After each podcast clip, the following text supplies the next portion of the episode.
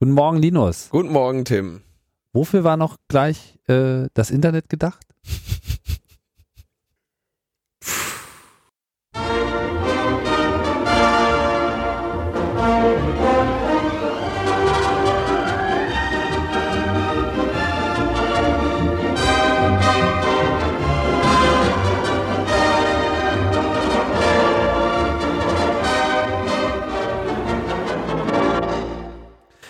Sind wir wieder. Logbuch Netzpolitik. Nummer, was haben wir? 58, wa? Ja. Super, es, äh, wir schreiten äh, voran. Rasant. Ja, Trotz alledem machen wir auch Fehler, ja Fehler, äh, ähm, oder? ja, ich glaube, wir haben Also nicht richtige, totale nicht, nicht Fehler. Richtige, es ist kein Sagen wir Fehler. mal, ich würde sagen, Wahrheitsschwankungen. Wir unterliegen gewissen Wahrheitsschwankungen und das ist ja eigentlich auch normal. Das kennt ja eigentlich auch jeder. Ich würde ja sagen, der Fehler liegt beim Hörer. Der, äh, wir wollten die Medienkompetenz des Das meinst, Hörers. wir sagen eigentlich nur die reine Wahrheit, aber irgendwie kommt es immer wieder falsch an. Von ich, äh, Nein, wir haben, wir haben eure Medienkompetenz geprüft, ja. Dem, dem Beispiel eines, eines großen Bloggers folgend. Ähm, und ähm, Kommt zum haben- Schluss. Kommen komm zu dem Schluss, dass wir zur letzten Folge einen, einen, einen Hinweis machen müssen. Ein äh, Erratum. Die Auflösung zur Prüfung der Medienkompetenz. ähm, also, wenn, wenn wir in dem Bundestag mit 600 noch was äh, Leuten, die da drin sind, uns darauf äh, spezialisieren würden, die Krankheitsfälle auszunutzen als Opposition, Mhm. ähm, dann würde das genau ein einziges Mal funktionieren und dann äh, würden irgendwie die, die Parteien eventuell anfangen, vorher, weiß nicht, 50 Mann krank zu melden, ähm, damit die anderen nur, nur 10 hinschicken, um ihre Mehrheit dann irgendwie zu sichern und dann aber vielleicht doch mit 20 spontan Genesenen dann anzutreten oder, oder was auch immer. Also man kann die, die Krankheits- oder, oder Toskana-Reise bedingte Abwesenheit von Abgeordneten nicht, ähm, nicht sinnvoll ausnutzen im Bundestag. Man möchte das ja eigentlich auch nicht. Ähm, unter der Vor, also solange wir sagen, wir haben im Bundestag irgendwie diese, diese Mehrheitsverhältnisse der Fraktionen, da kann man ja stundenlang darüber diskutieren, ob man das jetzt gut findet oder nicht, dass es diese Fraktionsdisziplin gibt. Aber solange diese gegeben ist und so die Entscheidungen im Bundestag äh, gefällt werden, ist es nicht nicht wirklich gangbar, Krankheitsfälle durch oder Abwesenheiten auszunutzen. Okay, also um das mal einfach hatten. auszudrücken, äh, wir kamen mit der steilen These auf, die ich auch mal so kolportiert habe, ohne viel drüber nachzudenken, so, ja, naja, wären jetzt sozusagen alle anderen von der Opposition bei der Abstimmung zum Leistungsschutzrecht äh, da und dagegen äh, gewesen, dann wäre es ja gar nicht durchgekommen, aber das ist natürlich, wie man so schön sagt, eine Milchmädchenrechnung, äh, denn das ist einfach nicht die Realität des Bundestages und das wissen wir auch. So sieht's aus. Ja. Ja, Das heißt, also, wir haben eigentlich, wir wussten eigentlich, wie es wirklich ist. Und auch wenn wir was anderes gesagt haben, na, wir haben, haben ja wir den, das gar nicht gemeint. ich würde uns ja zugute halten, dass wir den Hinweis mit der Toskana-Reise und äh, auf das Gespräch mit Konstanze, dass wir dem der der Hörerin die Möglichkeit gegeben haben, äh, kleine Hinweise zu deuten, wie hier die Medienkompetenz äh, Verteilt ist. So, dann äh, also die Verschwörungstheorie, dass äh, die dass die Opposition jetzt sich gemütlich zurückgelegt gelehnt hätte, um dann äh, die Leute noch länger in der Netzhölle schmoren zu lassen, ist also äh, eher äh, in, ins Reich des lässt, Unsinns. sich, lässt sich nur bedingt aufrechterhalten. Lässt sich nur bedingt aufrechterhalten. Unter der Mhm. Bedingung, wenn man also alle anderen Gegebenheiten ignoriert, dann könnte man das aufrechterhalten, diese These. ähm, es gibt dann noch eine, äh, einen Blogpost, auf den äh, ich von einem treuen Hörer hingewiesen wurde, der uns auch auf diesen Fehler hingewiesen hat. Vielen Dank nochmal darauf, dafür. Ähm, nämlich eine Liste, wo dann diese Leute waren. Da gibt's also dann so die, die, also die fehlenden Leute. Ja, das, äh, ich suche mal gerade raus, wo der das war. Der, äh, ach, jetzt habe ich den Link hier noch gar nicht mehr. Also in dem Blog des ISA-Matrosen äh, findet man das, wo dann, wo dann alle waren. Und die hatten also alle auch relativ sinnvolle Entschuldigungen. Ähm, dann sei noch, noch weiterhin zu dieser Verschwörungstheorie äh, angefügt, dass ich vor einigen Tagen mal einen Blick auf einen, auf den Entwurf des Regierungsprogramms der SPD werfen konnte, in dem äh, ich das Zitat finde, dazu müssen wir die Erprobung neuer Geschäftsmodelle auch rechtlich ermöglichen. Zum Beispiel durch eine vereinfachte Lizenzierung. Presseverleger brauchen eine gesetzliche Regelung, die ihnen die Verfügungsgewalt über ihre Produkte im Netz sichert und ermöglicht die unbefugte Verwendung ihrer Artikel durch Dritte, zum Beispiel durch Aggregatoren oder Harvester, zu unterbinden. Das ist äh, ganz klar ein Bekenntnis zum Leistungsschutzrecht. Das würde ich auch sagen. Im Re Entwurf des Regierungsprogramms der SPD. So viel dazu. Ja. Es ist wirklich erstaunlich, wie stramm die alle stehen. Das echt, äh, haut mich wirklich um. Also ich kann mir ja auch nicht ernsthaft vorstellen, dass sie das wirklich glauben. Ja, wie gesagt, aber also, ne, also der, der, der Glaube an das geistige ja, Eigentum ja, meine, ist schon auch sozialdemokratisch. Ja gut, aber ja, ja aber dieser Neusprech äh, hier, ja, also die Erprobung neuer Geschäftsmodelle muss rechtlich ermöglicht geil, werden, ne? indem wir sozusagen Regelungen schaffen, die alte Geschäftsmodelle schützen. Das ist einfach, ja, schwarz ist weiß und äh, unten ist oben. Das äh ja, also, ist, würde man sagen, dass es ein altes Geschäftsmodell schützt? Ich weiß gar nicht. Ich finde schon, dass ein Leistungsschutzrecht ein neues Geschäftsmodell ist. Also diese ganze Abmahnkram und so. Ja, klar, natürlich.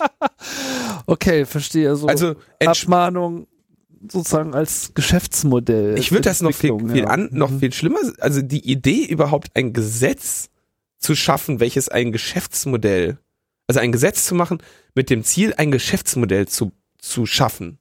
Das finde ich schon völlig, also allein die Idee. Wieso? Also ich meine, das, äh, also das ist mir jetzt ein bisschen zu allgemein gesagt, weil da könnte ich das Erneuerbare Energiengesetz auch mit reinziehen. Nee. Das ist auch eine Gesetzesinitiative, nee. die ein neues Geschäftsmodell äh, ja, schaffen soll, nämlich Nee, das ist aber nicht die Maxime. Das, dieses, die, die Gesetz, das, die Maxime neuer, erneuerbarer Energien ist ja irgendwie Umweltschutz zu betreiben.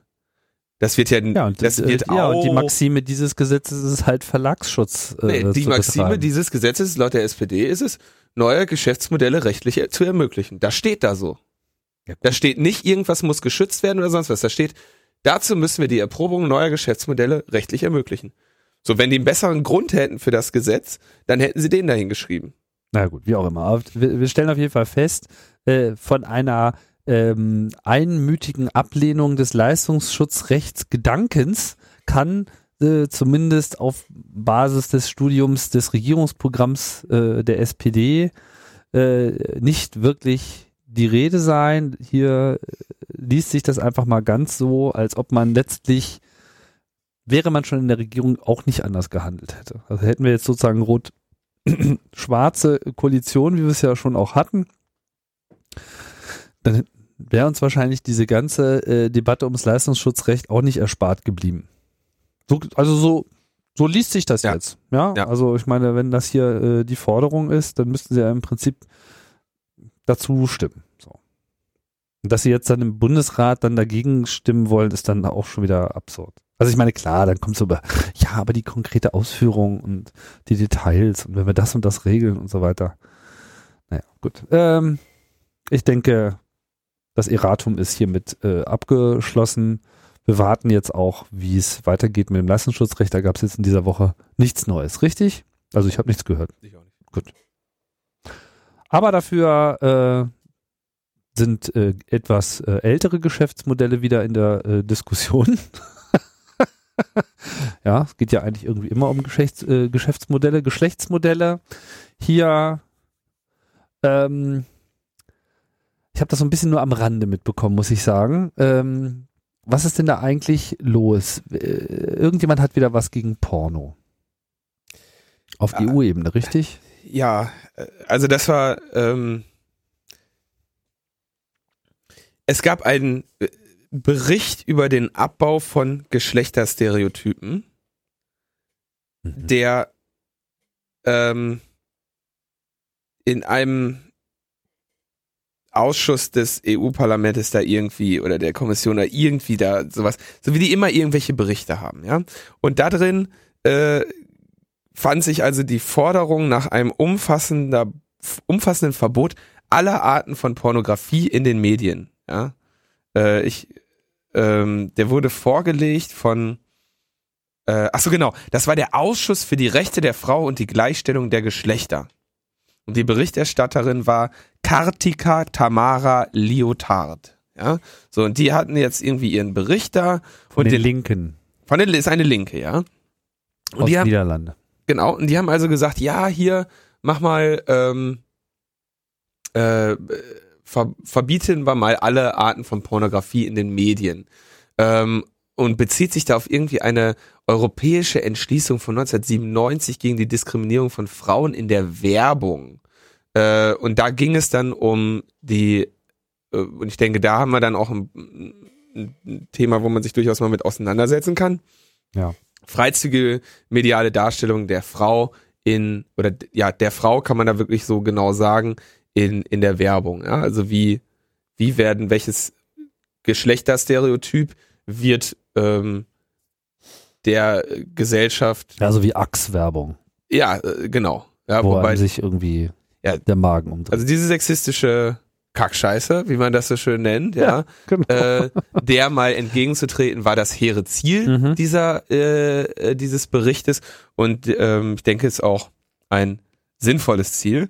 Dann leider äh, eben in der Verbindung mit diesem etwas komischen Satz, dass man also alle äh, Pornografie in den alle alle Arten von Pornografie in den Medien verbieten möchte, wo das Problem wohl war, dass jetzt die Medien da nicht so klar definiert sind und sich die Furcht äh, breit machte, dass damit eventuell die ähm, äh, das Internet äh, auch äh, gemeint sein könnte. Ähm, und das hat einen sehr großen, ähm, hat zu einem sehr großen Aufschrei geführt. Ähm, es kümmerten sich dann alle eben um den, um den EU Porn Ban, ja, und äh, ganz viele, ähm, ganz viele äh, Horrorszenarien, die da, also äh, Horrorszenarien der Zensur, die dann da entfaltet wurden. Ähm, wobei diese Initiative oder dieser Bericht noch nicht einmal irgendwie eine gesetzgeberische äh, Wirkung entfaltet hätte. Ja? Ähm, also das war eher so, sowieso von vornherein eine Luftnummer, die dann aber sehr groß gekocht wurde. Und zu allem Überfluss äh, fingen dann, also es fingen dann Leute an, äh, E-Mails an ihre äh, Parlamentsabgeordneten zu, äh, Europaparlamentsabgeordneten zu senden, in denen sie ihnen dann äh, sagten, dass, dass diese Idee aus, aus verschiedenen Gründen sehr, sehr dumm ist und dass das das Internet bedroht und ähm, solche Sachen. Woraufhin dann ähm, wohl auf die Administratoren des E-Mail-Servers des EU-Parlaments einen Filter geschrieben haben oder einen Filter implementiert haben, der diese E-Mails blockt. Blockt, nicht blockt. Welche E-Mails blockt. E-Mails, in denen das Wort äh, Gender Stereotype vorkommt. Weil, sie- naja, weil, äh, also Auslöser war wohl, Auslöser war, dass vermut, also es scheint so gewesen zu sein, dass jemand einen äh, da mal das Spam-Botnet äh, kurz draufgeworfen hat auf das EU-Parlament, woraufhin dann da also irgendwie sehr, sehr viele E-Mails irgendwie bei einigen mehrere hundert eingingen Mhm. und die unter Umständen wohl eventuell auch sehr gleichlautend waren. So, so liest sich das ja. Ich habe die E-Mails ja nicht bekommen. Ähm, auf jeden Fall gab es auf einmal eine Massenflut und die Administratoren äh, haben das offensichtlich interpretiert als eine ähm, als einen Spam-Angriff oder also wie auch immer gearteten oder eine Mail-Bombe, ja. Ähm, ich Fun, Fun Fact, ich äh, glaube übrigens, dass der, dass ich erfolgreich nicht mehr in dem Wikipedia-Artikel Mailbombe vorkomme. Deswegen könnten wir den sogar eventuell verlinken. Ich habe mich da mal bei der Wikipedia beschwert, weil ich da irgendwie drin vorkam. Aber das ist eine andere Geschichte.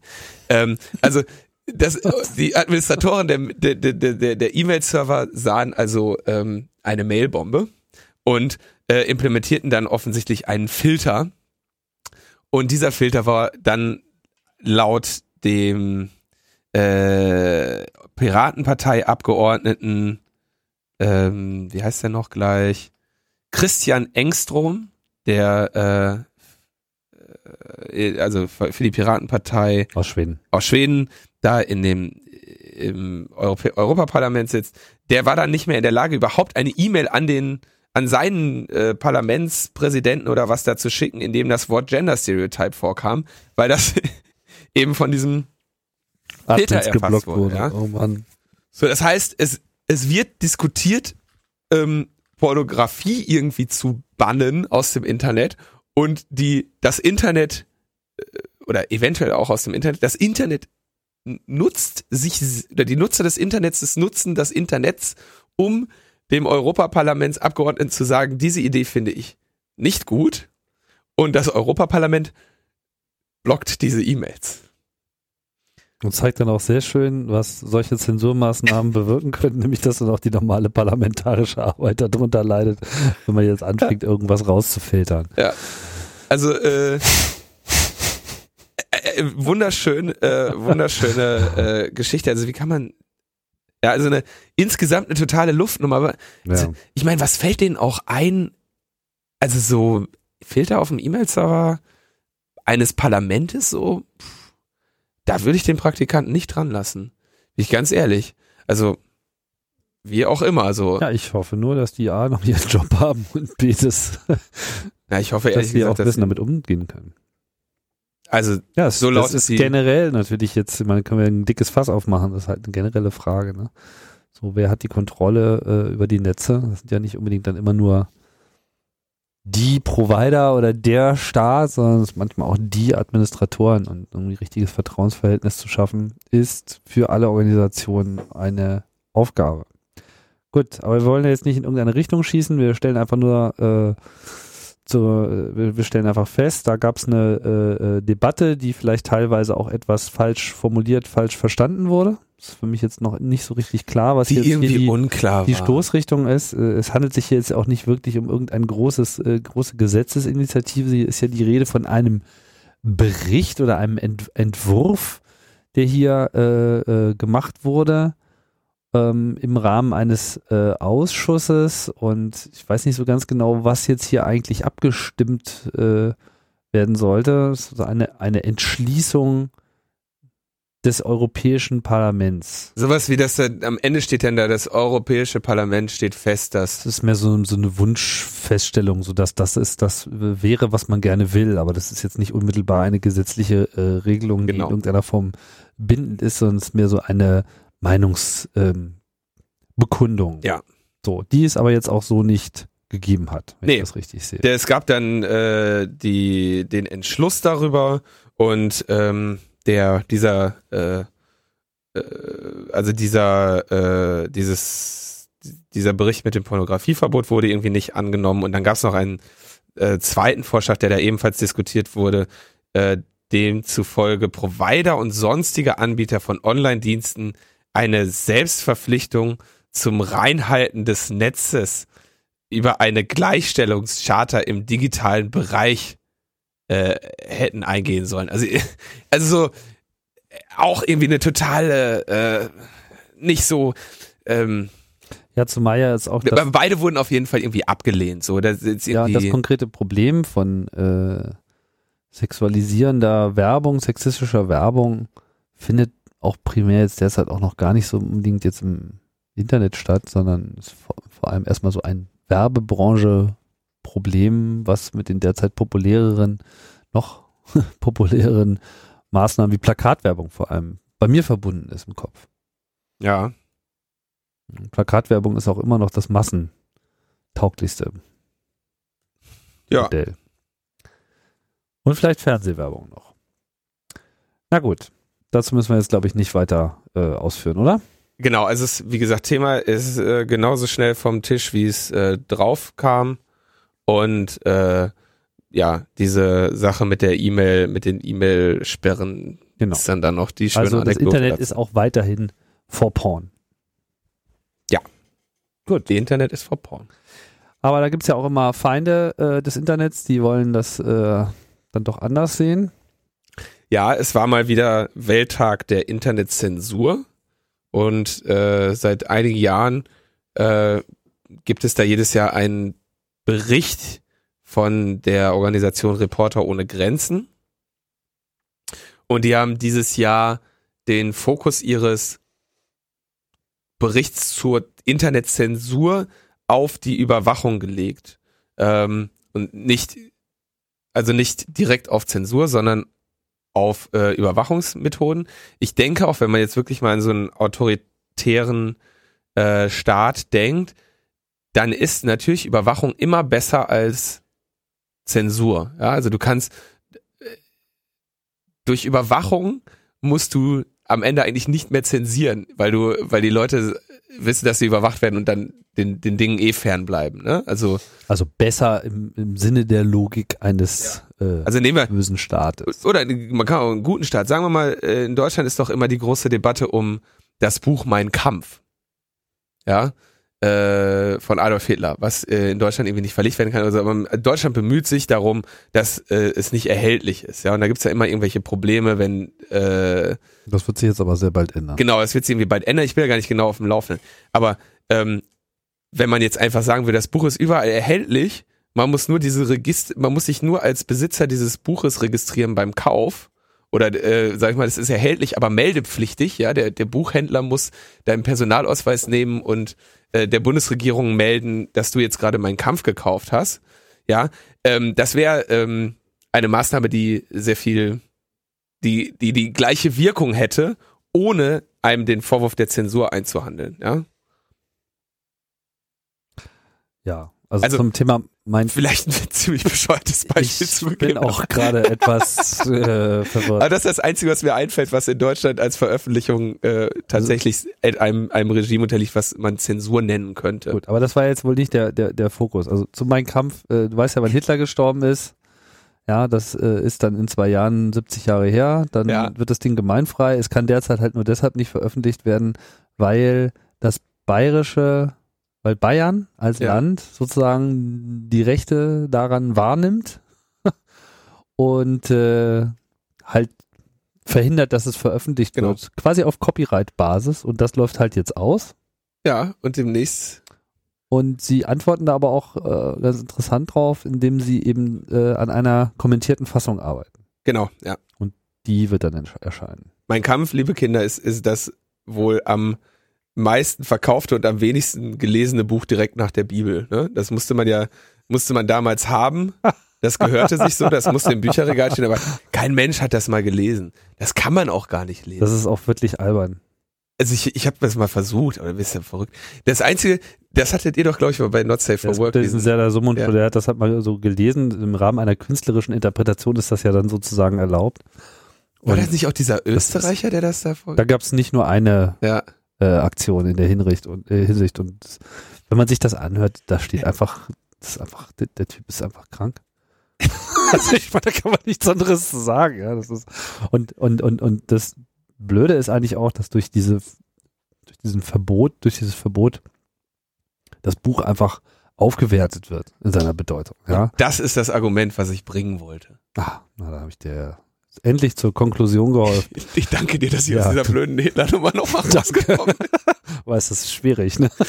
So, ähm, zurück zum, zum Fokus. Äh, dieses Jahr geht's also um Überwachung, Reporter ohne Grenzen, äh, Geißeln, also Überwachung. Und sagen, okay, ähm, was sie eigentlich immer machen, ist, ähm, sie kümmern sich um Staaten. Und da gibt's auch immer, äh, haben wir in der Netzpolitik-Redaktion, hängen dann so ein schönes äh, so eine Weltkarte, wo dann so die Pressefreiheit abgebildet ist oder sowas, solche, solche Sachen in der Art gibt's dann immer. So, und die sagen jetzt also, welche Länder sind die bösen Überwachungsländer, die 2013? Ähm, Bahrain. Da gab's also äh, einen dramatischen Anstieg in Zensur und Überwachung in den letzten drei Jahren. Äh, China, okay, braucht man nicht lange äh, drüber diskutieren, mit ihrer Great Firewall und ihrer massiven Zensur ähm, gehören die natürlich in jeden Bericht über, über Zensur und Überwachung. Äh, Iran, die ja ohnehin schon daran sind, äh, daran arbeiten, irgendwie ihr eigenes Internet dazu haben und die Verbindung nach außen komplett zu kappen, die auch noch, äh, noch mal Thema dieser Sendung sein werden. Halal Internet. Halal. In äh, unbestätigten Gerüchten soll es auch demnächst ein koscheres Internet geben. Wo kommst du denn, wo kommst du denn auf die Idee? Entschuldigung, ich mache Witze. Okay. Syrien äh, zentralisiert seine Internetinfrastruktur ebenso. Äh, und zwar so sehr, dass sie der äh, Regierung die Möglichkeit bieten, die Verbindung tatsächlich zu kappen. Und äh, Vietnam, wo gerade die Blogosphäre starke Zensur und Überwachung erfährt. Das ist also der, äh, das sind also die Länder. Mhm. Und ähm, erstmals haben die Reporter ohne Grenzen jetzt auch äh, Firmen mit auf ihre Liste aufgenommen, nämlich die, äh, die die Überwachungstools, Hardware und Software herstellen. Da gibt's mir äh, die Firma Am Amesis oder Amesis, die kannte ich noch gar nicht so. Die hat ihr also die Spyware Eagle nach Libyen verkauft. Also sie haben einen Trojaner an Libyen verkauft, Staatstrojaner an Libyen. Ähm, Blue äh, ist bekannt, äh, die bauen äh, die Packet Inspection Geräte und die wurden in Burma und Syrien festgestellt.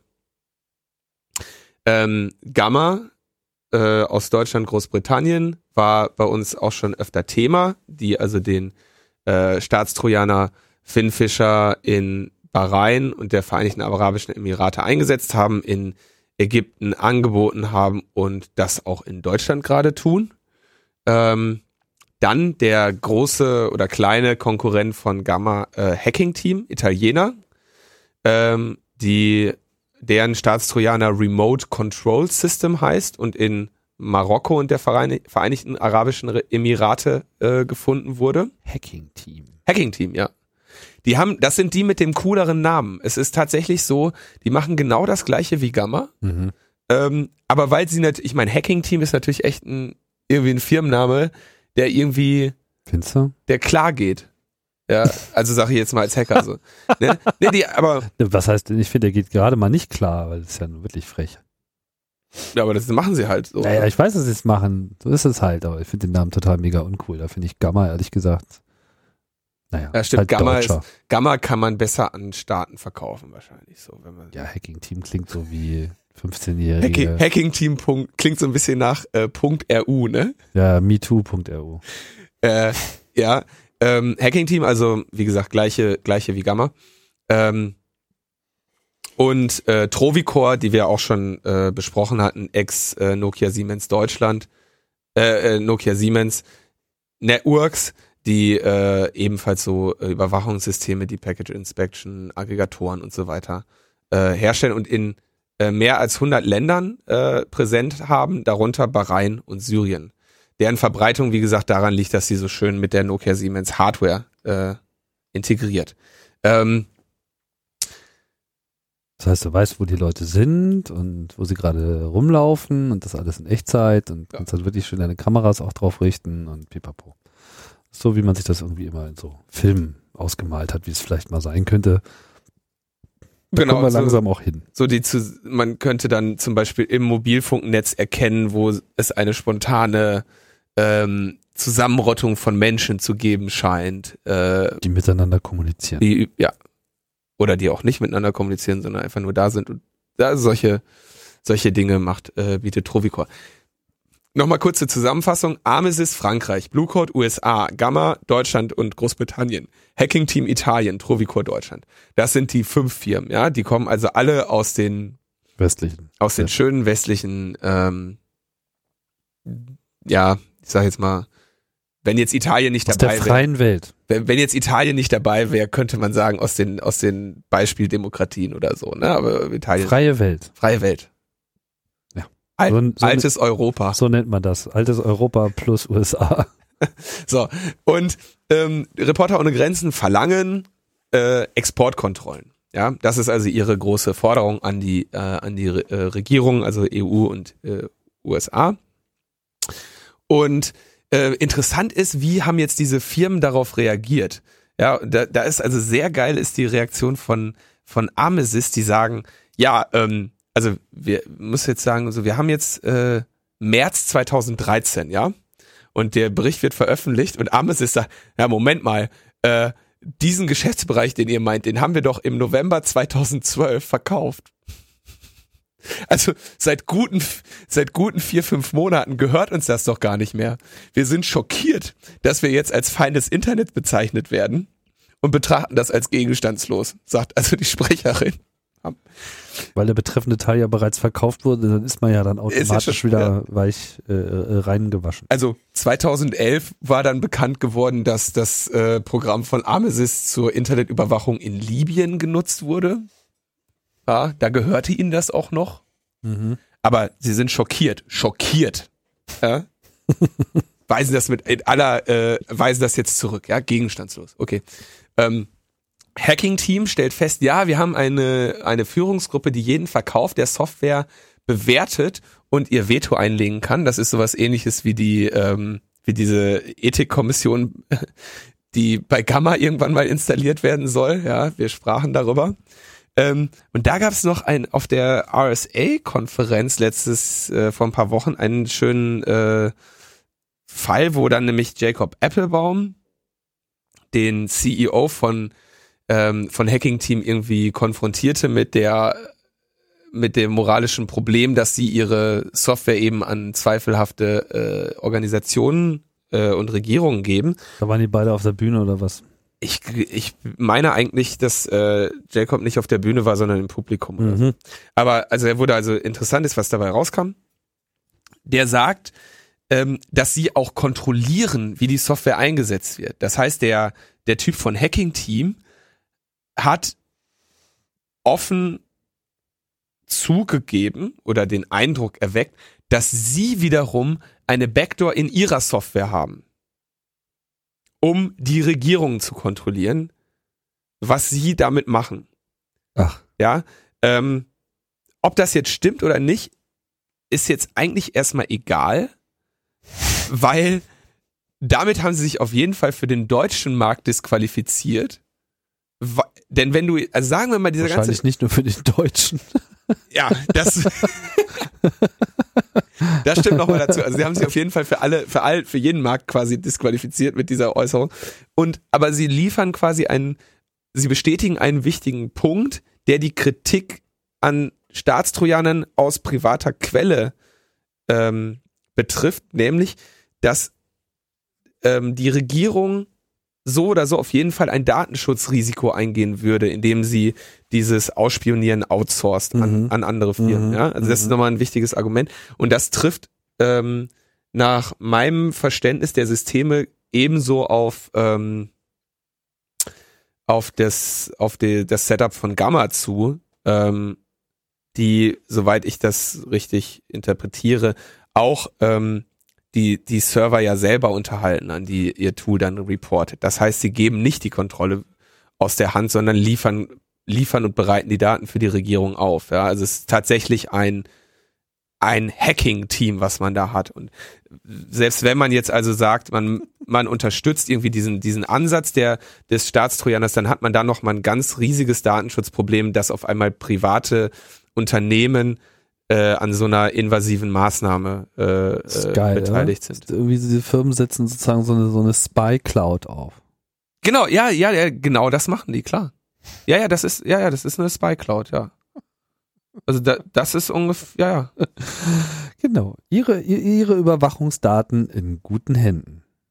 Ja, ja. Wir können äh, zuverlässig sicherstellen, dass äh, sämtliche Überwachungsmaßnahmen, diskriminierenden äh, Aktivitäten und Staatsbürger Datensammlungen irgendwie bei uns einfach ja, sicher sind. Ja, sie loggen sich einfach ein. Wir haben ja eine Backdoor, HTTP. da kann ja nichts passieren. Und, ja, äh, also mit dieser, mit dieser Backdoor. What could also, possibly go wrong? Ja.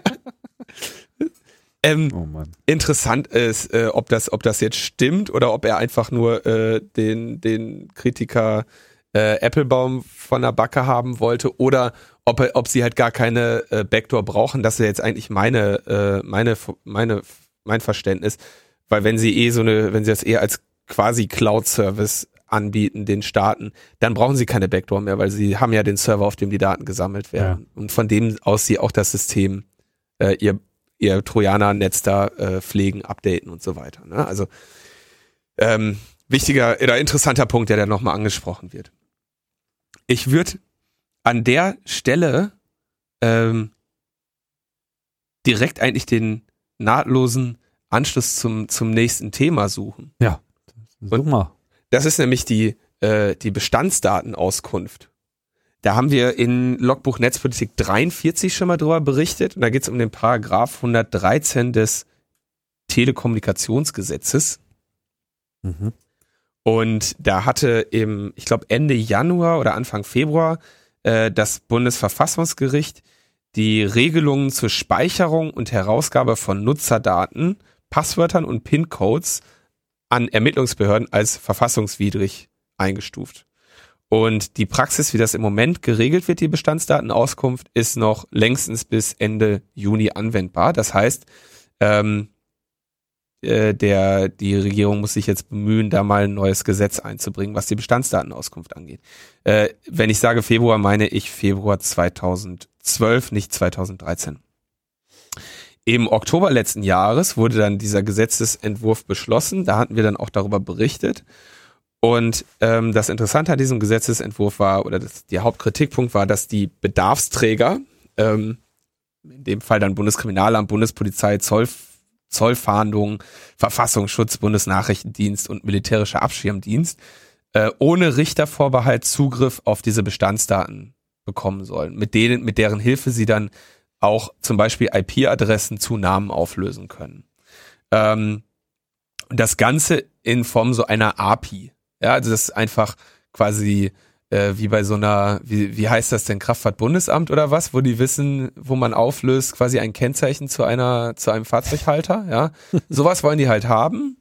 Ähm, für, für die Ermittlungsbehörden oder für die, für die genannten, äh, für die genannten Organe und ähm, wie gesagt ohne also offen also möglichst einfach automatisiert so dass sie einfach gucken können. Da gibt's keinen Richter mehr dazwischen da muss kein Antrag mehr geschrieben werden sondern da wird halt die IP-Adresse eingegeben und dann wird steht da der Anschlussinhaber auf dem auf dem Bildschirm. Und möglicherweise noch weitere Daten. Wie gesagt irgendwelche PIN-Codes und so ein komischer Kram aber das ist irgendwie ist immer noch ein bisschen unklar. Und da gab es jetzt eine äh, Anhörung der Sachverständigen im Innenausschuss des Bundestags, dessen Vorsitz ja der gute Wolfgang Bosbach hat. Ist auch nochmal so ein Kapitel für sich. Da war dann irgendwie ein Rechtsanwalt, ein äh, äh, Professor, äh, der Berliner Beauftragte für Datenschutz und Informationsfreiheit Alexander Dix, äh, jemand von der Hochschule der Polizei, Peter Schaar, der Bundesbeauftragte für Datenschutz und Informationsfreiheit äh, dann noch irgendwie einer von der Universität und jemand vom LKA. Und dann wurde mal so zusammengefasst, was an diesem schönen Gesetzesentwurf so äh, Wurde das denn irgendwie gestreamt als Aufzeichnung bereitgestellt oder äh, beziehst du dich jetzt nur auf ein Protokoll? Nee, das äh, ich meine, dass äh, ja, ich habe einen Link auf die auf das Video davon, ja. Mhm. Ich würde nur gerne mal die die Kritik noch mal zusammenfassen. Mach mal. Ähm, und zwar, äh, klar, ne, wir, wenn wir von solchen Datenzugriffsmöglichkeiten ohne Richtervorbehalt reden, dann sind wir ganz, ganz, ganz klar im nah an der Kante der, der unserer Grundrechte und der Verfassung, die wir in Deutschland, des Grund, Grundgesetzes in Deutschland und so. Ähm, und also ein Kritikpunkt ist hier, dass sie diese Bestandsdatenauskunft in keiner Form limitieren wollen auf äh, eine Gefahr oder einen Verdacht, ja. Ähm, sondern, und also keine Beschränkung auf einen Einzelfall, sondern einfach die grundsätzliche Möglichkeit haben wollen, die abzurufen.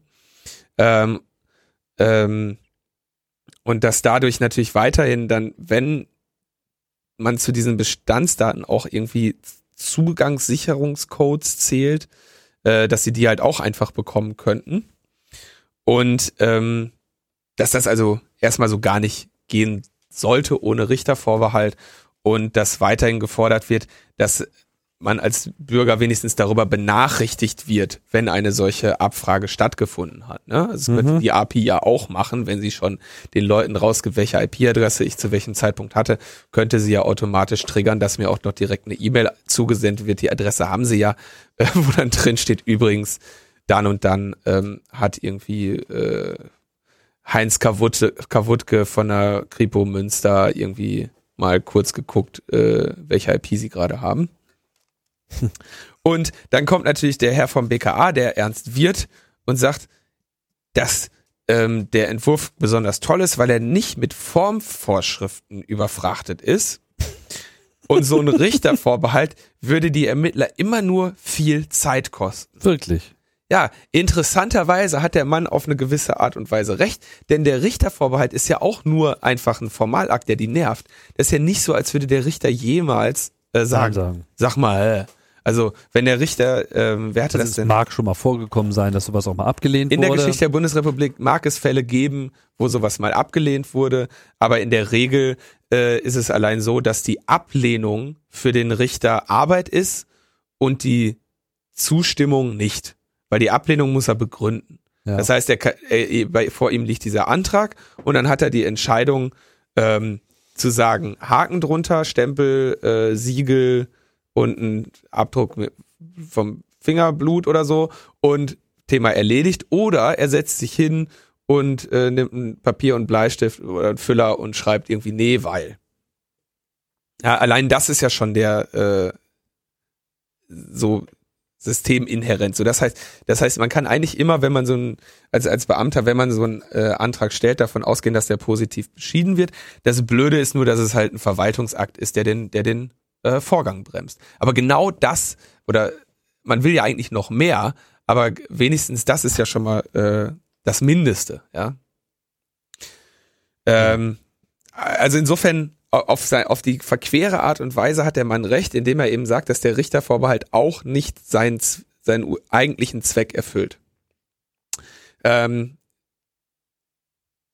so, das ist jetzt so die große Kritik an der Sache. Es gibt eine sehr ausführliche Stellungnahme des AK Vorrat, die ich jedem äh, ans Herz lege, die ich da auch verlinkt habe.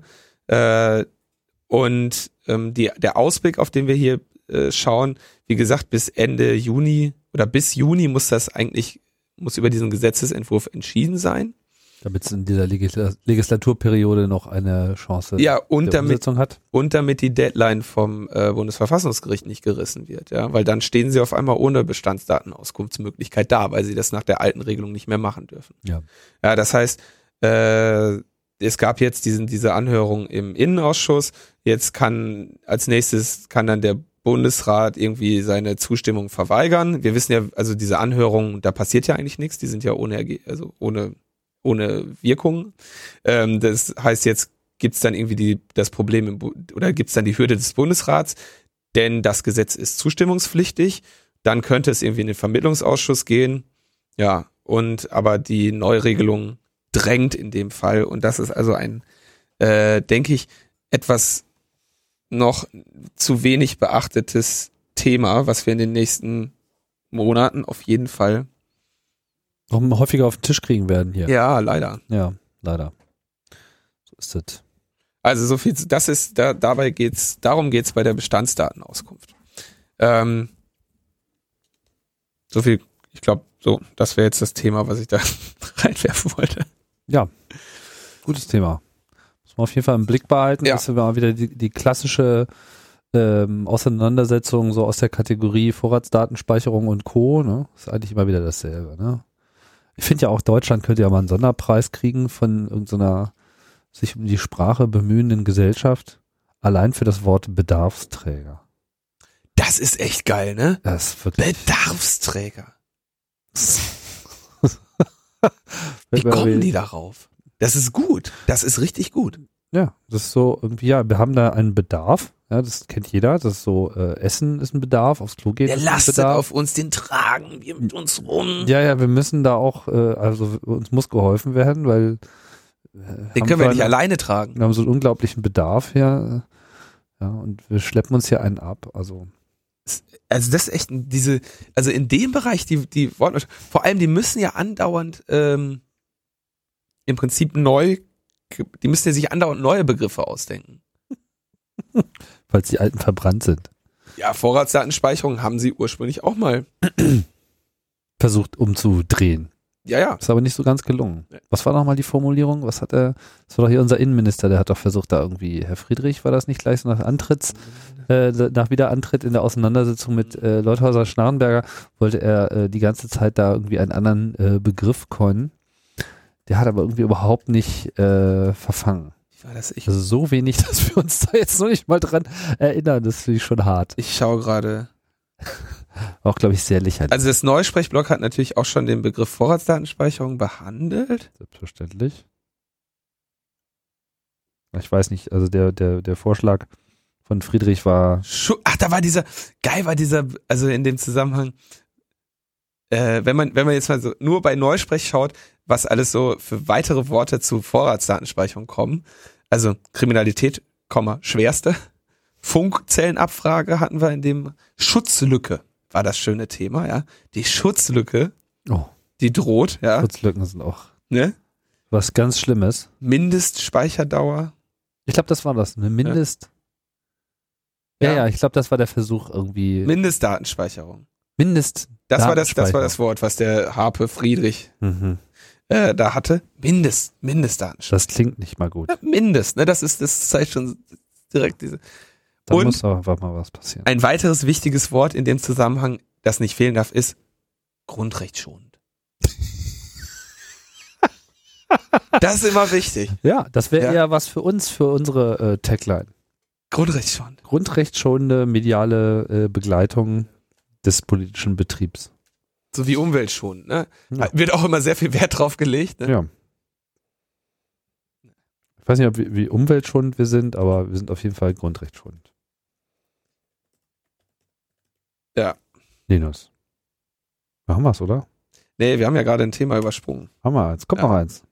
Ja, Ach, du wolltest es noch anbringen. Ich dachte, du wolltest es äh, auslassen. nee, ach, da, das wollte ich schon noch kurz mit reinnehmen. Und zwar aus äh, äh, persönlichen Erwägungen, aus Ja. persönlichen Gründen.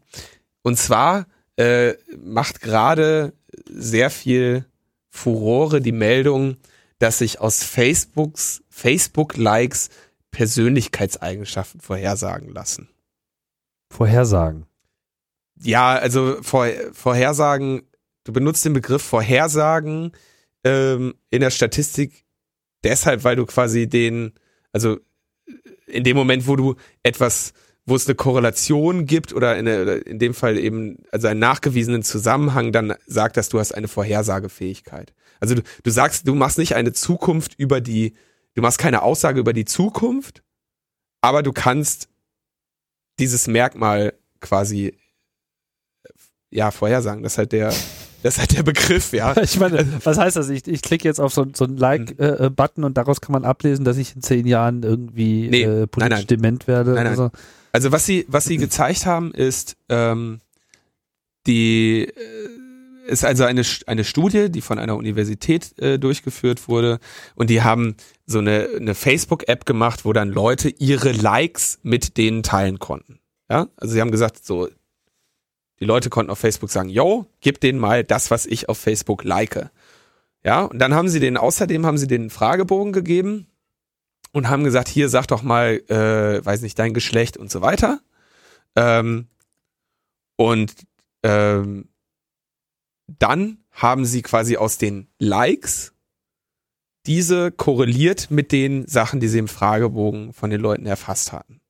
Und das heißt, du hast quasi aus deren Facebook-Likes, aus dem, die hatten im Durchschnitt irgendwie um die 100 Likes pro Person, so quasi ein, eine, eine Matrix der Interessen dieser Person.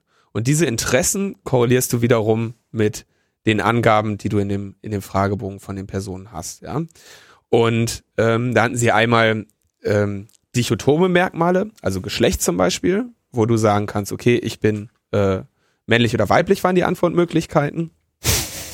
ähm, sehr variantenreich. dann irgendwie äh, Homosexualität versus Heterosexualität, so, also so ähm, solche Merkmale. Und dann konnten, haben sie halt gesagt, okay, mit welcher Wahrscheinlichkeit können wir anhand dessen, was du bei Facebook likest, vorhersagen, ja, ob du männlich oder weiblich bist.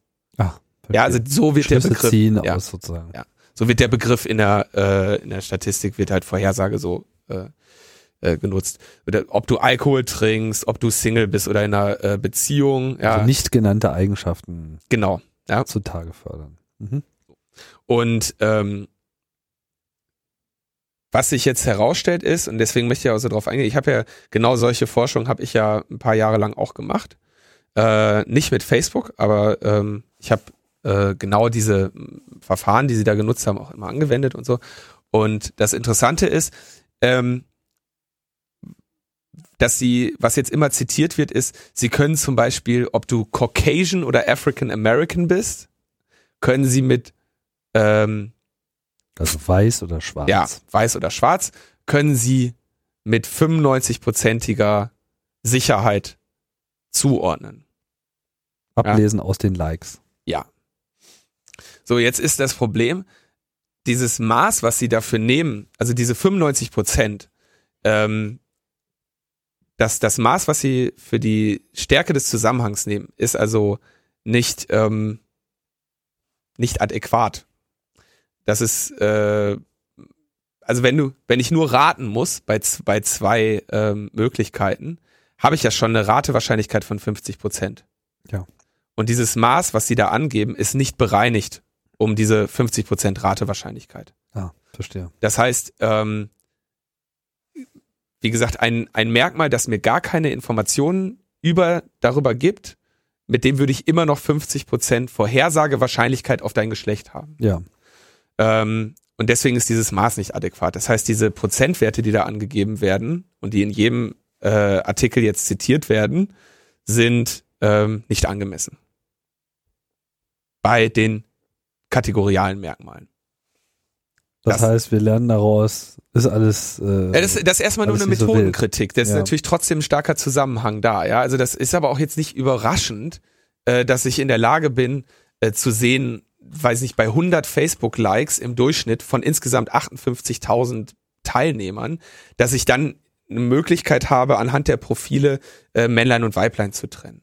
Interessanter ist das bei äh, Homosexualität, äh, aber auch da gibt's natürlich dann irgendwie relativ vermutlich offensichtliche Möglichkeiten, das zu erkennen, ja. Ähm, Zigaretten rauchen, Alkoholkonsum, Drogenkonsum. Ähm, aber da ist eben auch die, die, der Gewinn an Aufklärung ist nicht wirklich groß, wenn ich 65 Prozent Wahrscheinlichkeit habe, statt 50 Prozent Wahrscheinlichkeit habe, ja. richtig zu liegen. Okay, also das, das so der äh, methodische äh, Kritik an dem einen Teil. Und dann haben sie das gleiche noch gemacht mit ähm, metrischen Merkmalen oder also mit, mit ähm, Merkmalen, die auf einem Kontinuum liegen. Ähm, wie zum Beispiel Intelligenz. Was heißt das, die liegen auf einem Kontinuum? Ähm, also ähm, du hast du hast eigentlich drei Datenniveaus. Einmal äh, kategorial, das heißt, du kannst nur 0, 1, 2, 3, also du bist auf jeden Fall in einer Gruppe und nur in einer. Mhm. Und zwischen diesen Gruppen gibt's nur die Relation gleich oder ungleich. Dann gibt es ordinales Datenniveau. Das klassische Beispiel sind Schulnoten. Das heißt, es gibt Gruppen oder Schulnoten 1, 2, 3, 4, 5 und es gibt die Beziehung gleich, ungleich, größer, kleiner.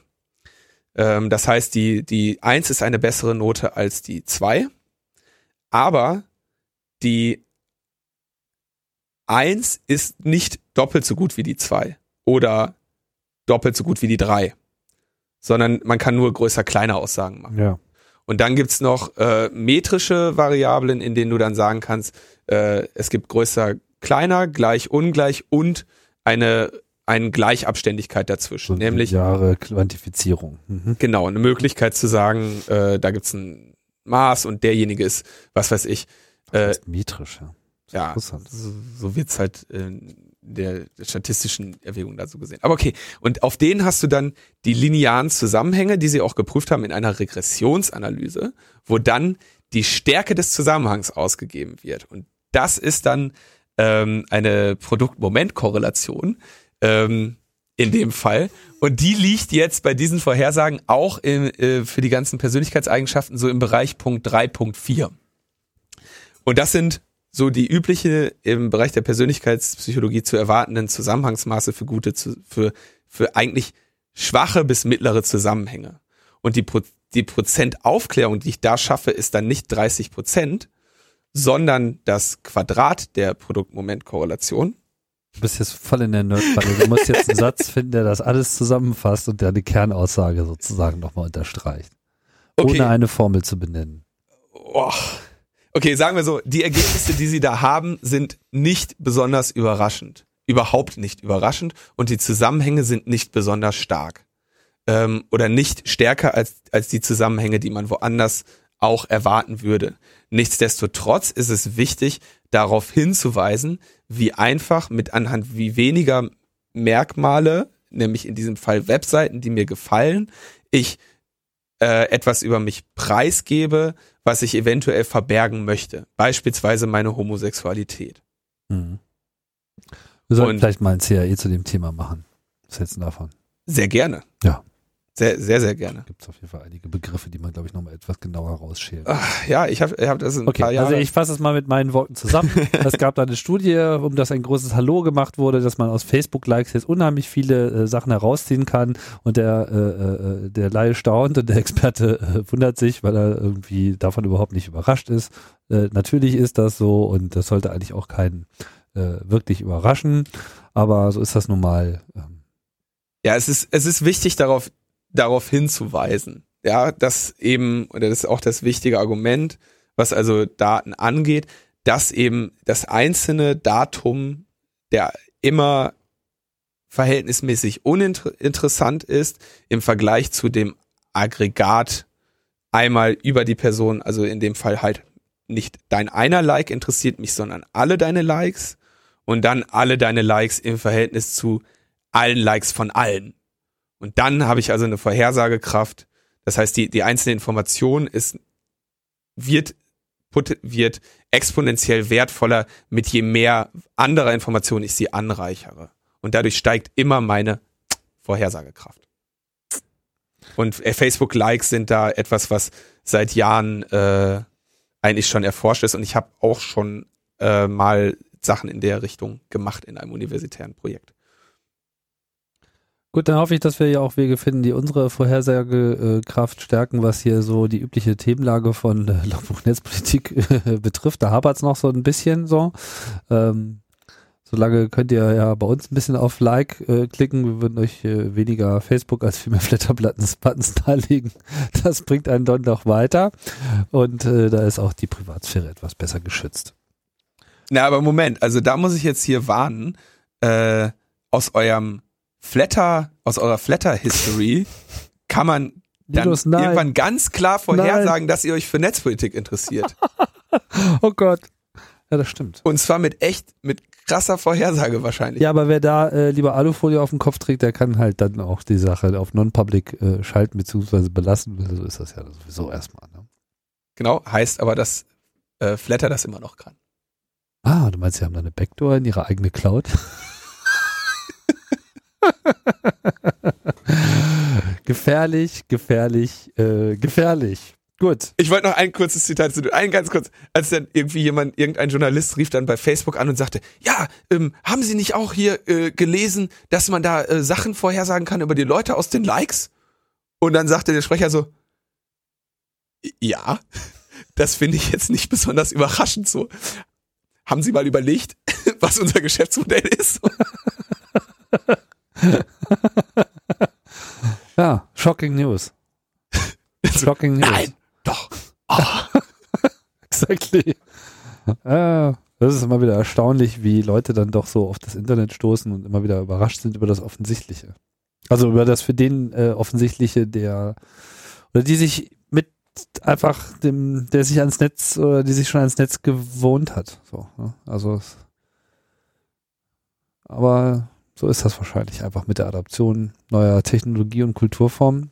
Das äh, bleibt nicht ohne Anpassungsprozesse. Und wir sind mittendrin. Aber jetzt sind wir auch am Ende davon. Ja, okay. Schluss des, ja. Schluss des Anpassungsprozesses. Äh, ich würde sagen, wir gehen nochmal so back to the roots, oder? Ja, genau. Und äh, wir konzentrieren uns äh, aufs Wesentliche, äh, wofür das Internet eigentlich da ist. Bis bald. Ciao, ciao. I get to teach a whole lesson all by myself. And I'm gonna teach something relevant, something modern the internet. The internet is really, really great.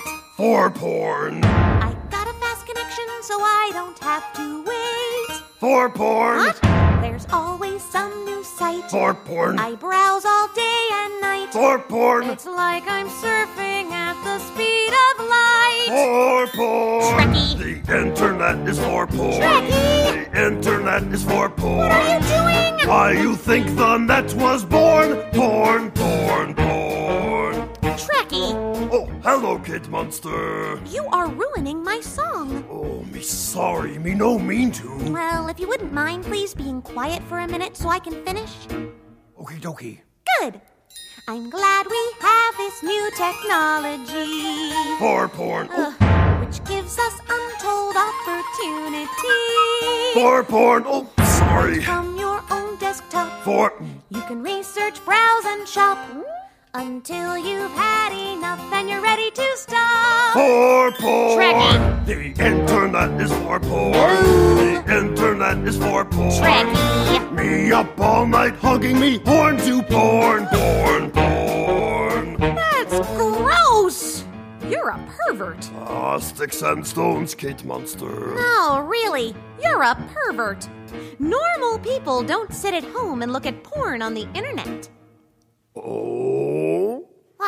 You have no idea. Ready, normal people? Ready. Ready? Ready. Let me hear it. The internet is for porn. Sorry, Kate. The internet is for porn. I masturbate.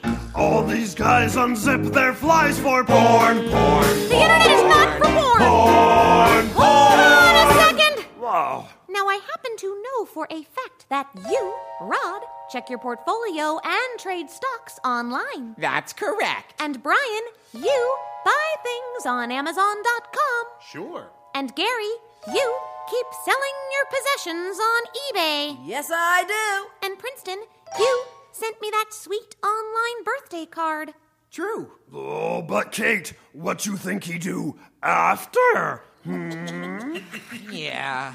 Ew! The internet is for porn. Gross. Internet is for porn. I hate porn. Grab your dick and double click for porn, porn, porn. I hate men. Porn. I'm leaving. Porn. I hate the internet. Oh. The internet is for internet is for internet is for porn. Nah.